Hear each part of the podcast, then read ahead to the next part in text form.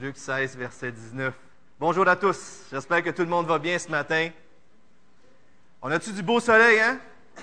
C'est bon, ça. Alors, si vous êtes rendus, allons-y. L'une des choses qui ravit le plus les femmes, vous avez hâte de savoir c'est quoi, hein? L'une des choses qui ravit les femmes, et c'est quand que leur, mari font un sacrifice, quelque chose que pour elles, elles savent que pour lui, c'est quelque chose de très précieux. Et puis là, lorsqu'il le sacrifie, là, la femme dit, Hey, je me sens aimé. C'est vrai ça ou c'est pas vrai? Des fois, c'est, ça peut être le travail. Admettons qu'on travaille beaucoup. Et puis lorsque Là, le mari dit, je prends ma journée de congé pour toi. Wow, c'est bon ça, hein? Ou euh, l'homme euh, aime ça jouer au golf, il a son habitude d'aller jouer au golf à tous les vendredis, puis là, il saute le golf. Et plus le sacrifice est grand, et plus le message est fort, pas vrai? Ce qui est très intéressant là-dedans, c'est qu'en tant qu'être humain, euh, on est toujours attaché à quelque chose de plus qu'un autre. Hein. On a un système de valeurs, de priorités. Et ce qui nous libère d'une attache, c'est quelque chose qui est pour nous encore plus précieux.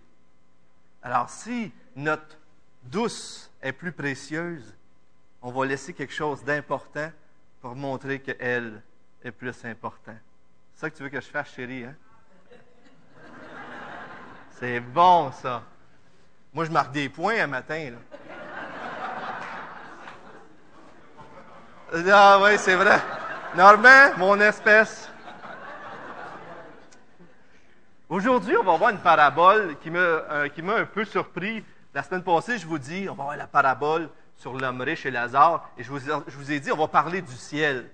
Mais lorsqu'on étudie un texte, des fois, on est surpris, parce que dans son contexte, il parle de quelque chose d'autre. Et euh, ce matin, on va parler d'une parabole qui nous ramène encore une fois, comme Jésus en parlait si souvent, sur l'argent. Oui, cette parabole parle à propos de notre gestion de notre argent. Et regardons le chapitre 16 euh, rapidement pour que vous voyez un peu le contexte de cette merveilleuse parabole. Au début du chapitre 16, on a cette fameuse autre parabole de l'intendant infidèle, 16, 1 à 13. Et dans ces versets-là, on voit un homme qui avait... Euh, Jésus raconte l'histoire d'un homme riche euh, qui avait un intendant, puis là, il demande de rendre des comptes. Juste avant de rendre des comptes, l'intendant, il dit, oh, je me suis fait prendre. Fait qu'il dit, je vais enrichir d'autres pour que moi, quand je sois pauvre, ils prennent soin de moi. Alors, L'intendant, il dit à un, mets-toi un peu moins de dette. Puis il dit à l'autre, mets-toi un peu moins de dette. Vous vous en souvenez de cette histoire-là, hein? c'est spécial. Et puis là, cet homme-là, à la fin, est loué pour avoir fait, savoir fait des amis avec les richesses injustes. Regardez les versets 8 et 9. Le, le maître loua l'économe infidèle de ce qu'il avait agi prudemment. Car les enfants de ce siècle, en d'autres mots, les gens qui ne sont pas de, qui connaissent pas Dieu personnellement, qui n'ont pas une relation vivante avec Dieu, sont plus prudents à l'égard de leurs semblables que ne le sont les enfants de lumière, donc les enfants de Dieu, les enfants, les croyants. Et moi, je vous dis, faites-vous des amis avec les richesses injustes. Et c'est quoi les richesses injustes?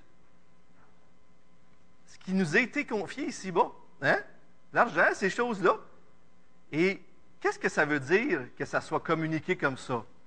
C'est comme si Dieu nous dirait, d'autres mots, que ces choses-là, ça nous est donné que pour un temps. On est des intendants. Ce pas des choses qui nous appartiennent, qui vont nous rester tout le temps en nous. Mais Dieu nous les confie et nous en sommes des intendants.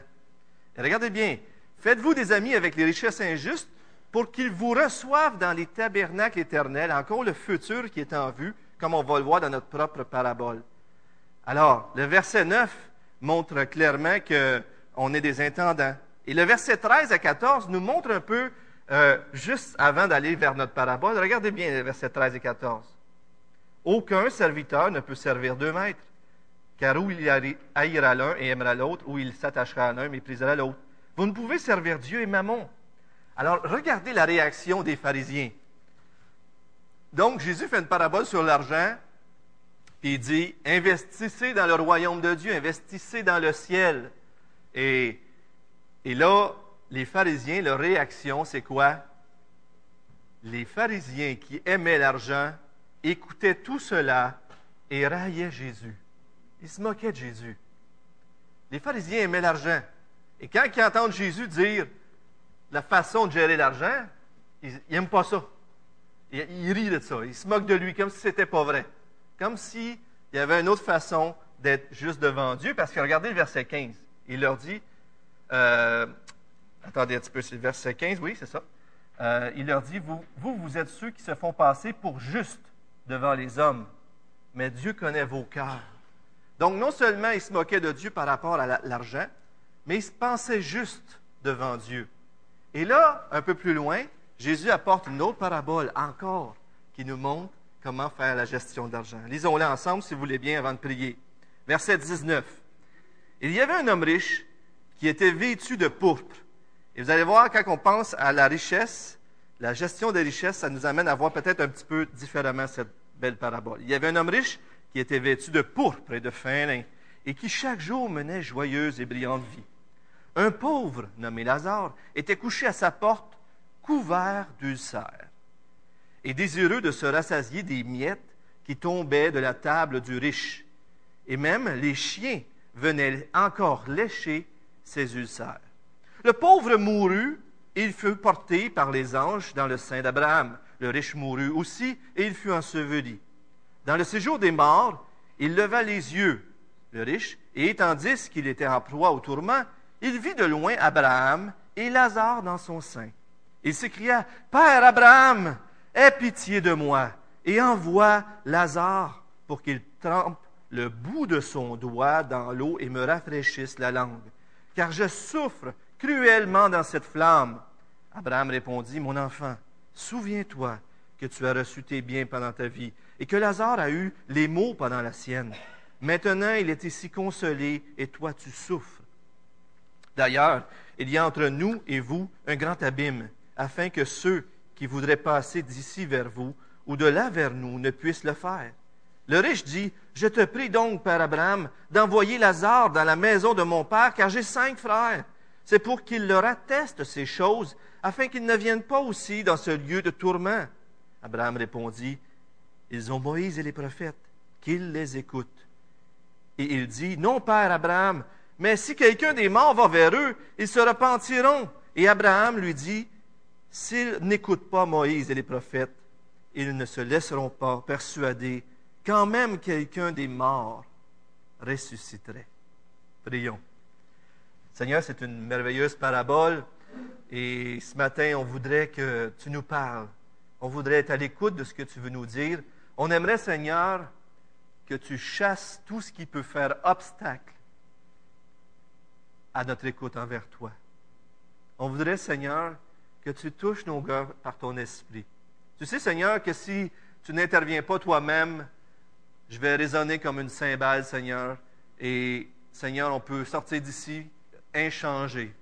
Mais si toi, tu interviens personnellement, si toi, tu nous parles par l'esprit, ça peut transformer nos vies. Eh bien, Seigneur, parle à nos cœurs ce matin montre-nous comment tu es notre plus grand trésor, qui nous libère de tous ces faux trésors qui nous entourent. Parle à nos cœurs, au nom de Jésus, on t'en prie. Amen.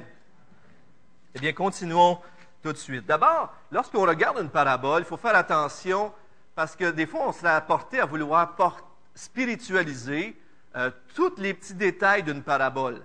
Mais souvent, une parabole est là pour apporter un point précis ou quelques-uns mais le reste, ce sont des détails pour garder une logique, pour que ça se tienne l'histoire. Mais Jésus veut passer habituellement un message. Ça arrive des fois qu'il y a plus qu'un message, mais on peut voir. Donc, il faut faire attention de ne pas allégoriser toutes les choses, parce que lorsqu'on allégorise, on, spiritualise, on dit que tous les petits détails veulent dire quelque chose. Des fois, ça nous mène un peu à des affaires qui n'ont pas de sens. Et si vous le faites dans cette parabole-là, je ne le ferai pas avec vous ce matin, mais vous allez voir que si vous prenez tous les détails puis vous dites que tout ça, c'est comme des choses spirituelles qu'on peut appliquer, à un moment donné, ça ne se tient pas nécessairement ou ça ne devient pas clair. Donc, gardons à l'esprit que Jésus veut communiquer un message. La première scène qu'on voit, un homme riche, vêtu de pourpre, de crémoisie, en d'autres mots, vêtu comme un roi, et à chaque jour, c'est comme un festin. C'est la fête. Et Dieu le bénit, si bas, et c'est la belle vie, tout va bien pour lui. C'est extraordinaire. Mais tout près de lui, on pourrait dire à sa porte, je vais demander au gars de montrer euh, l'image qui, a déjà été peinte. J'espère que vous la voyez. Je ne sais pas si c'est assez clair. On voit Lazare en bas avec les chiens.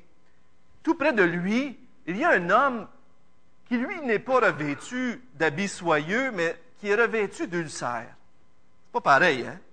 Qui, lui, qui festoie pas tous les jours, mais qui a tellement faim qu'il voudrait juste les miettes. Lorsqu'on finit de manger, souvent, il y a des restes, hein?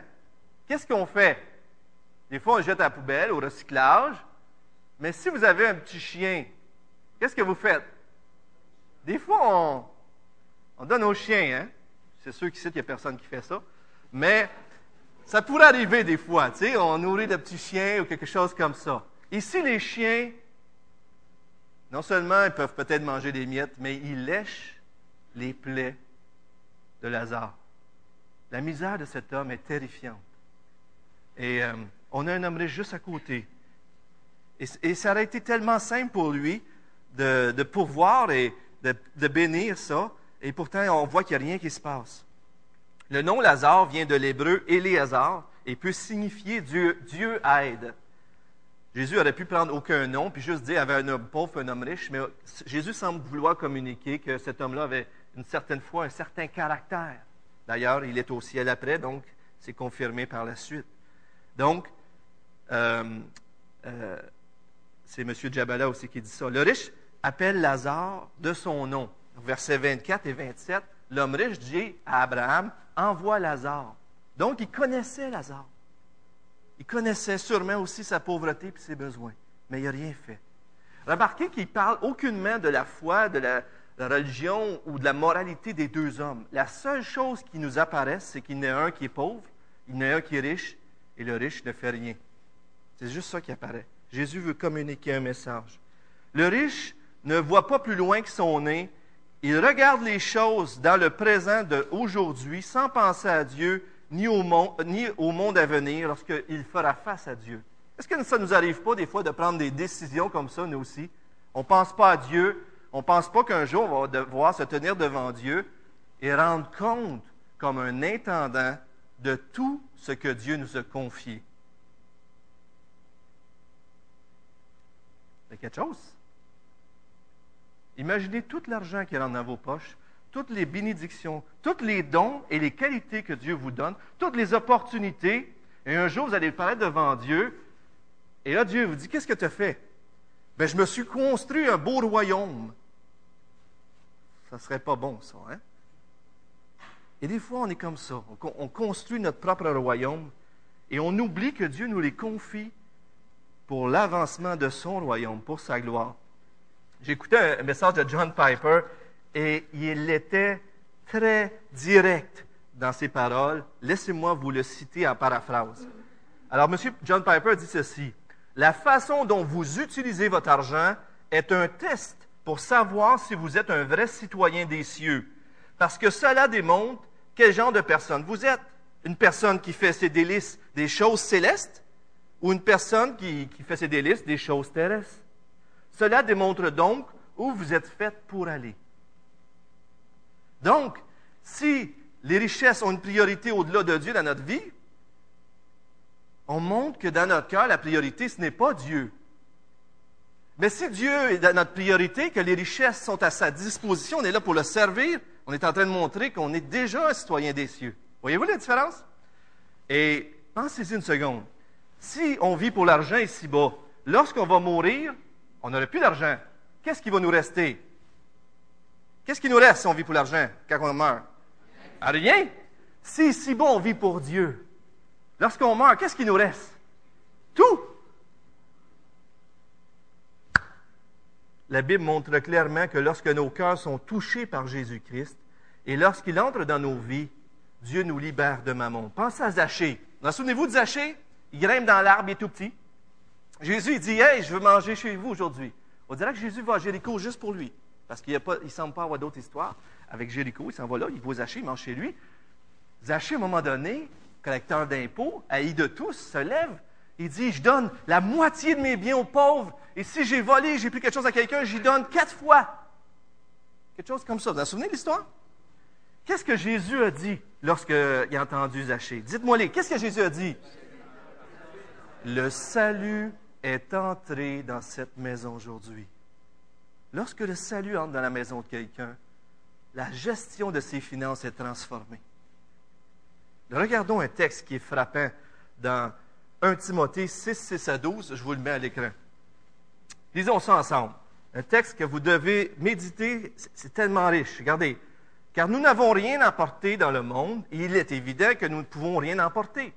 C'est donc, on n'a rien à apporter, et on ne peut pas rien rapporter non plus. si donc nous avons la nourriture et le vêtement, cela nous suffira. Juste cette phrase-là, hein, déjà, verset 8. Est-ce qu'on on est content lorsqu'on a la nourriture et le vêtement?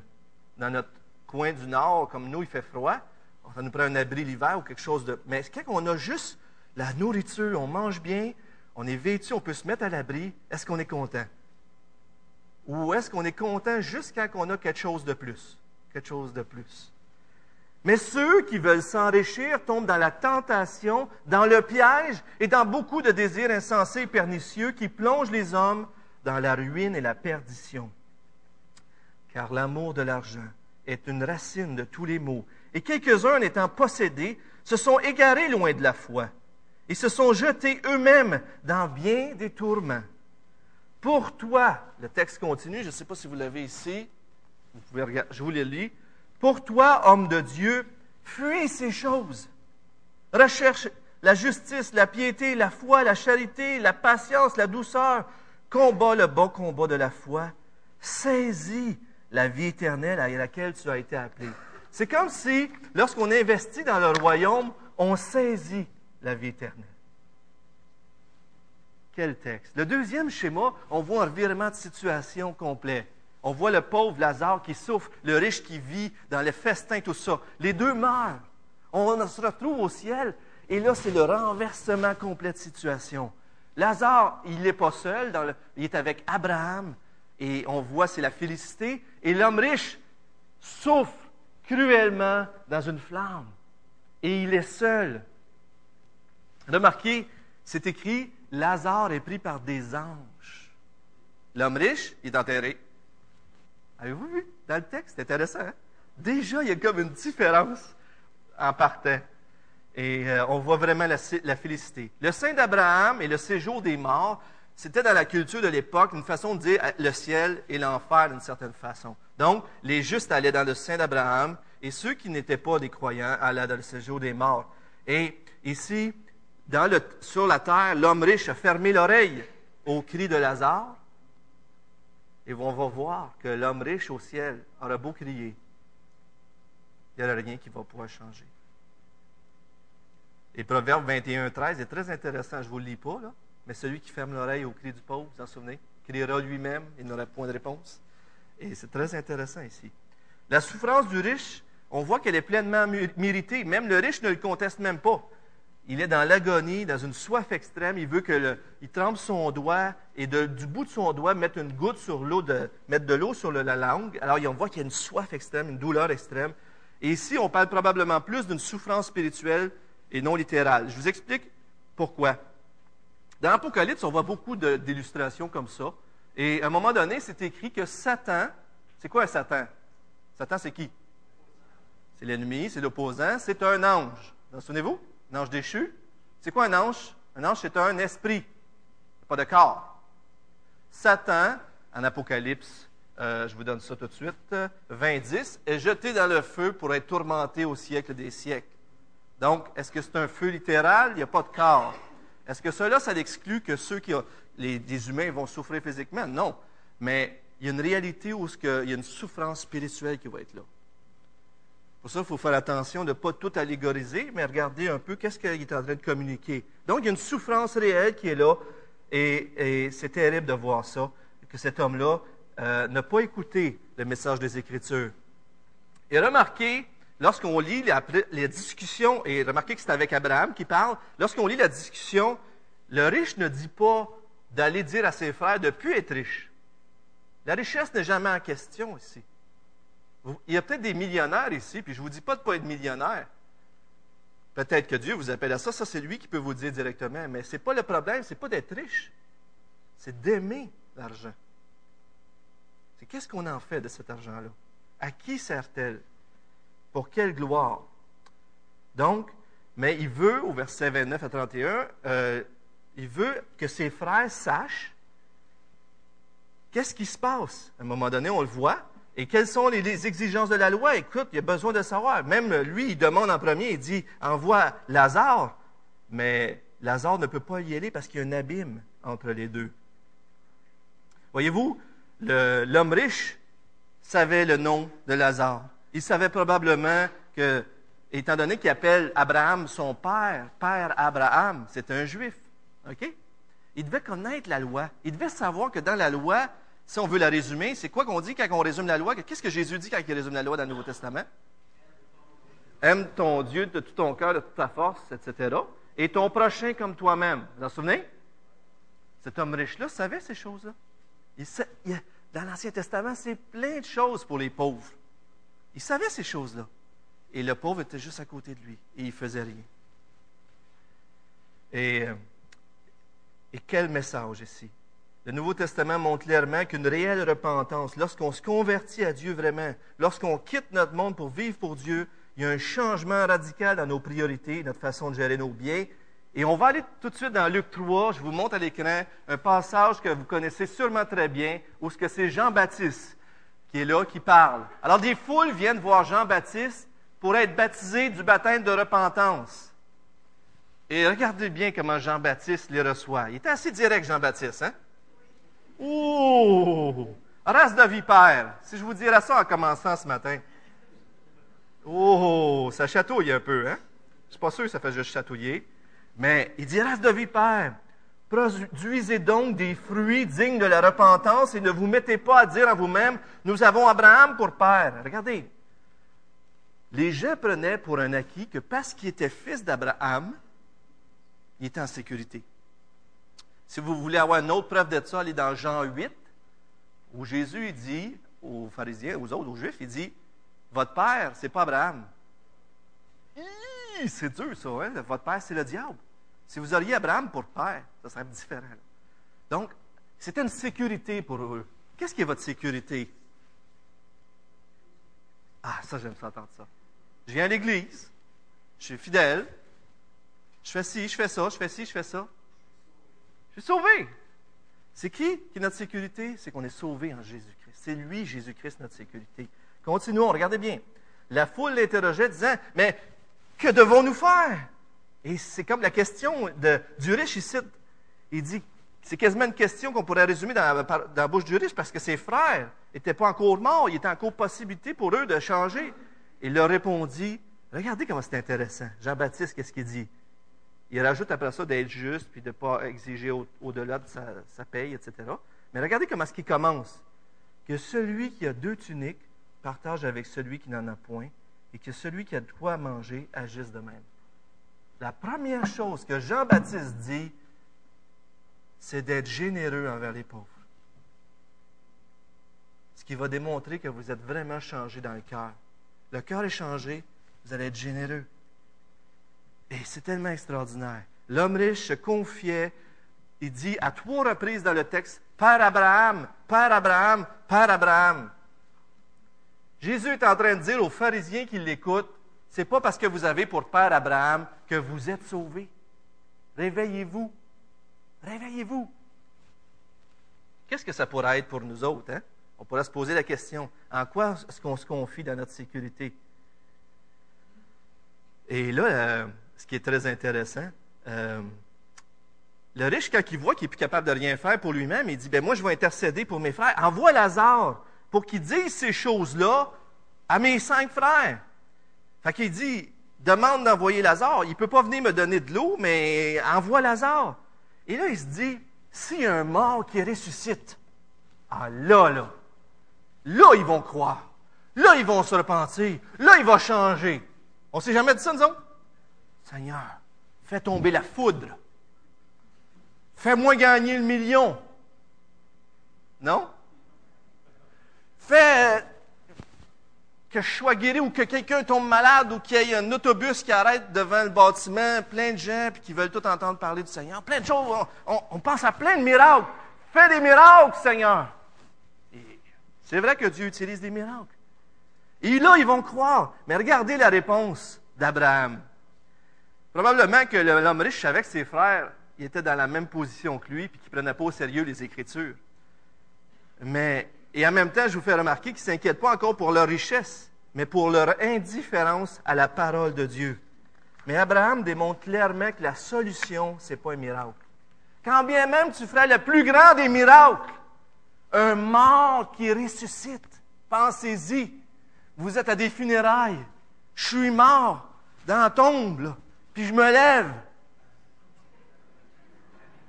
Je pense que ma femme, euh, elle aurait un choc. là, je me lève, je dis j'ai soif, puis. Hein? Ah, Gino, il dit tu refermes la tombe. OK, OK. J'espère que c'est. Je suis content que ce soit toi qui l'aies dit, pas ma femme. Je suis vraiment content d'être ça. Mais écoutez bien, frères et sœurs, pour Dieu, sa parole est plus puissante que le plus grand des miracles. La parole de Dieu est plus puissante que n'importe quel miracle qui pourrait arriver. Croyez-vous ça? Est-ce qu'on croit ça, frères et sœurs? Ce que les gens ont besoin d'entendre, c'est de parler de Jésus-Christ, de la bonne nouvelle de l'Évangile? C'est ça qu'on a besoin. Plus qu'un miracle. Est-ce que c'est pas vrai que Jésus a ressuscité un Lazare? C'est quand même bizarre qu'ailleurs, dans Jean, on voit que Jésus ressuscite un Lazare. On ne peut pas faire nécessairement de lien, mais c'est quand même intéressant de voir ça. Et qu'est-ce que les pharisiens ont voulu faire après? Ils ont voulu faire mourir Lazare. Et depuis longtemps, ils voulaient faire mourir Jésus de toute façon. Est-ce que ça les a convertis? Jésus a ressuscité. Les gens demandaient des signes à Jésus. Fais un signe, fais un signe qui venait du ciel. Vous en souvenez-vous? Jésus dit, vous allez avoir un signe. Lequel? Le signe de Jonas. Il a été jeté dans la mer pour mort, enseveli dans un poisson, un grand poisson, et il est revenu à la vie, Jonas, d'une certaine façon. Jésus est revenu à la vie, il est ressuscité. 500 frères, dans 1 Corinthiens 15, 500 frères à la fois l'ont vu vivant. En plus des apôtres, puis tout cela. Mais ça, c'est bien sûr, Jésus a ressuscité auprès de ses disciples. La pierre n'était plus là, mais ils n'ont jamais voulu croire. Les gens n'ont pas voulu croire. Peut-être quelques-uns. Mais la majorité, c'est ça. Les miracles ne transforment pas tout, frères et sœurs. Faisons attention de ne pas tomber dans ce piège-là. Oui, Dieu utilise les miracles, on le voit dans les, dans les actes, pour confirmer sa parole, mais c'est sa parole qui transforme les cœurs. C'est sa parole qui transforme les cœurs. Mes amis, ce n'est pas parce qu'on vient à l'Église et qu'on se dit chrétien qu'on est en sécurité. Est-ce que vous croyez ça? Si vous vous dites, moi je suis chrétien, je viens à l'Église, euh, euh, je fais mes, puis euh, des fois je fais des choses que je ne veux pas juste pour dire que je suis correct là. Notre sécurité, frères et sœurs, n'est en personne d'autre que Jésus-Christ. Ce qui fait que vous êtes sauvés, c'est. Ce qui fait que vous êtes sauvés, c'est qui? Ce qui fait que vous êtes sauvés, c'est Jésus-Christ. Et pas parce que vous faites partie d'une église baptiste, pas parce que vous êtes chrétien, pas parce que vous êtes fidèle le dimanche matin. Bien sûr, tout ça, c'est des fruits d'être fidèle, d'être transformé. On est en train je suis en train de le prêcher, que si vous êtes sauvés vraiment, vos finances vont être transformées. Et un jour, il va être trop tard, le texte nous dit, la parabole, où ce va y avoir un gouffre et qu'on ne pourra plus rien changer. Et si vous n'appartenez pas à Jésus-Christ, si votre vie, vous n'avez pas abandonné votre vie sans Dieu, et que maintenant vous n'avez pas dit à Dieu, pardonne-moi, j'ai péché, et je sais que je ne mérite pas, je sais que je ne suis pas capable de me sauver moi-même, mais je sais que je suis indigne, mais je sais que tu as tout accompli pour moi à la croix. Si vous ne faites pas ça, frère et sœurs, pas frère et sœurs, mais excuse, mes amis, si vous êtes ici, vous ne connaissez pas Jésus-Christ. C'est terrible votre vie ne sera pas transformée parce que c'est juste lui qui transforme. En terminant, j'aimerais vous donner quelques idées. Et euh, je, vous, mets à l'écran un autre euh, texte. Et cette fois-ci, je cite M. Amar Jabala. Steve vous a montré son livre la semaine passée. C'est le commentaire principal que je me sers, les commentaires principaux que je me sers. Et regardez bien ce qu'il dit. Bien sûr, je l'ai dit. Euh, regardons ça ensemble. Jésus rappelle avec force que les richesses doivent être mises au service de Dieu. C'est la seule manière d'éviter qu'elles usurpent sa place en devenant une idole pour nous. La seule façon, frères et sœurs, que votre argent ne devienne pas un piège pour vous, c'est que vous faisiez en sorte que cet argent-là serve pour l'avancement du royaume. Si Dieu n'en est pas le maître absolu, si elles ne sont pas utilisées de façon à le servir, si l'homme se les approprie pour un usage personnel et égoïste, alors elles deviennent mammon, une idole qui contrôle la vie, qui contrôle notre vie. On est des intendants, frères et sœurs. Et M. Djabala cite M. Dupont qui dit Se réserver les biens à soi seul, s'arroger sur eux un droit incontrôlé, ne peut se faire sans porter atteinte au droit de Dieu. Est-ce qu'on veut porter atteinte au droit de Dieu? Est-ce qu'on croit ça? Maintenant, vous savez quand notre vie va être transformée? C'est quand on va réaliser qu'en fin de compte, on ne sera, pas, capable de changer dans nos finances tant qu'il n'y aura pas une rencontre spéciale, le vrai miracle qui transforme les vies qui nous arrive. Et ce vrai miracle qui transforme les vies, c'est la rencontre de Jésus-Christ.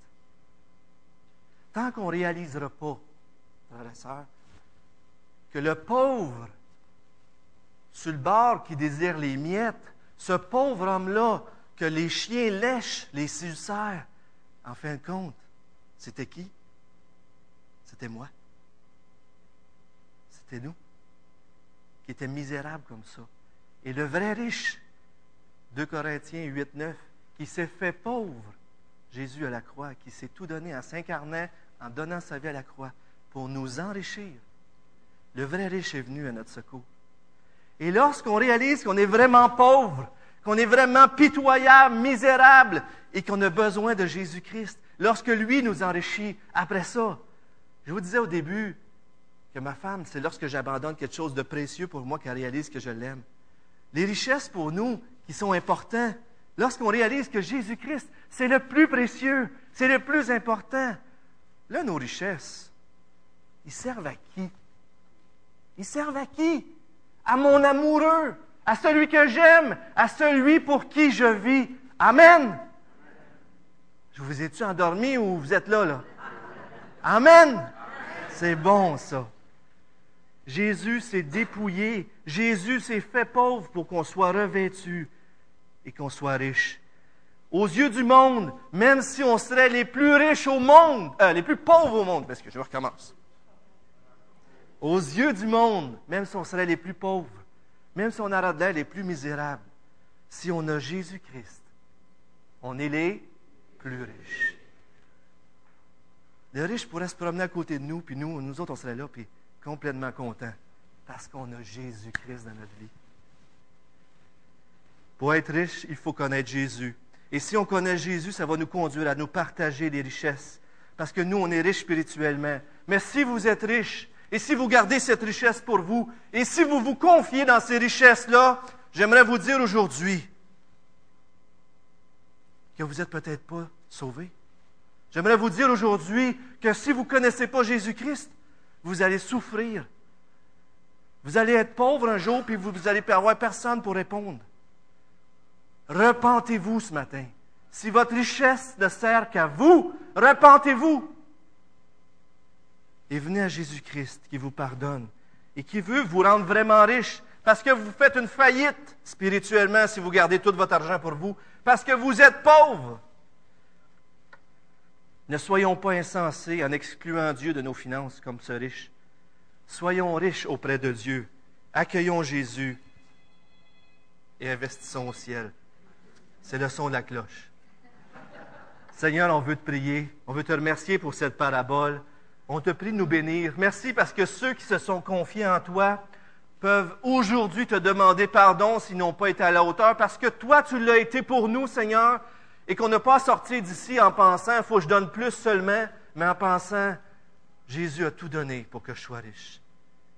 Seigneur, j'aimerais que les gens de cette Église t'adorent de plus en plus à travers la parole, à travers les louanges, à travers la Sainte Seine et tout ce qu'on vit, Seigneur, pour que de plus en plus on te ressemble. Je ne voudrais pas que les gens sortent d'ici juste se sentir plus coupables, parce qu'on peut ce matin même se libérer de cette culpabilité-là en te demandant pardon. Ce que tu nous offres, c'est une vie nouvelle, transformée. Et Seigneur, si tu es notre plus grand trésor, toutes les richesses qu'on a, Seigneur, qu'est-ce que c'est à côté de toi? Eh bien, Seigneur, on veut offrir nos vies ce matin.